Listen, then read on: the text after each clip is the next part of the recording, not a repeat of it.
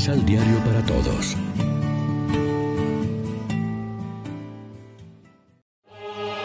Proclamación del Santo Evangelio de nuestro Señor Jesucristo, según San Juan.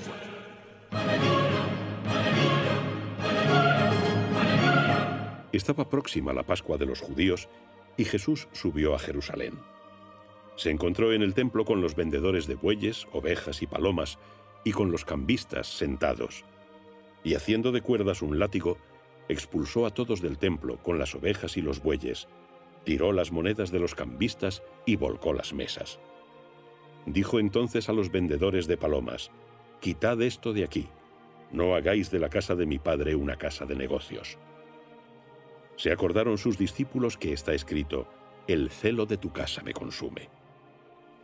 Entonces los judíos respondieron y le dijeron, ¿qué señal nos das para hacer esto? Respondió Jesús y les dijo, Destruid este templo, y en tres días lo levantaré. Los judíos le replicaron, ¿En cuarenta y seis años se construyó este templo, y tú lo levantarás en tres días? Pero él hablaba del templo de su cuerpo. De aquí que cuando resucitó de entre los muertos, sus discípulos se acordaron de que lo había predicho, y creyeron en la Escritura y en las palabras pronunciadas por Jesús. Mientras estuvo en Jerusalén durante la fiesta de la Pascua, muchos creyeron en su nombre al ver las señales que hacía. Pero Jesús no se fiaba de ellos porque los conocía a todos, y no necesitaba que nadie le informara sobre hombre alguno, pues él mismo sabía lo que hay en cada hombre.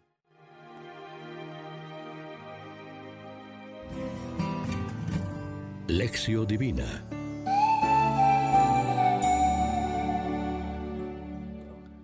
Amigos, ¿qué tal? Hoy es sábado 2 de marzo y a esta hora nos alimentamos como siempre con el pan de la palabra que nos ofrece la liturgia. La cuaresma profundiza la relación entre hermanos en el ámbito de la vida cotidiana y de la misericordia al poner ante nuestros ojos la conducta del Hijo Mayor del Padre.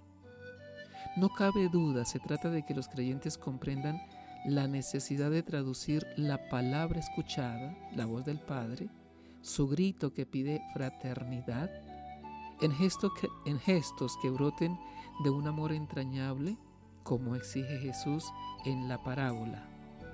Solo así será creíble el anuncio del Evangelio, a pesar de las fragilidades humanas que marcan la vida de las personas, la comunión de los hermanos y las relaciones con la sociedad. La virtud cristiana no se conforma ni se realiza desde la óptica de la dureza, del rigor, del reclamo, ni de la tristeza, sino desde la acogida de la persona del pecador que ha iniciado un serio proceso de conversión y de inserción en la comunidad de los hijos del Padre. La buena noticia que correrá el, o mejor, que recorrerá el camino cuaresmal hasta la Pascua, proclama que está en juego la acogida, la hospitalidad, la vida renovada y resucitada del hermano por más pecador que haya sido su pasado.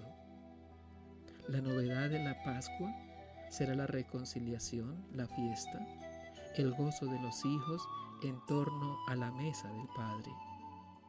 Reflexionemos. ¿Qué signos hacen creíble el amor entrañable que hemos recibido de Dios Padre y que practicamos con nuestros hermanos que pasan de la dura realidad de la muerte a la vida? ¿Cómo podemos definir nuestras actitudes ante los hermanos que se alejan, pecan, se convierten y vuelven a casa vivos? Oremos juntos.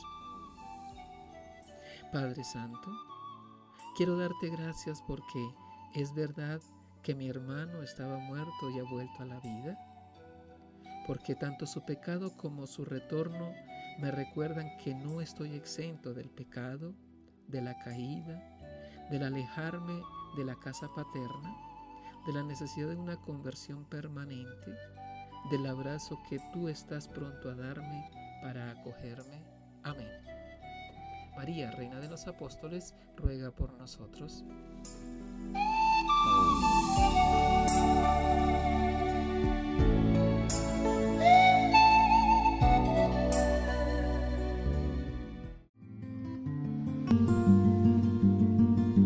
Complementa los ocho pasos de la Alexio Divina adquiriendo el emisal Pan de la Palabra en Librería San Pablo o Distribuidores.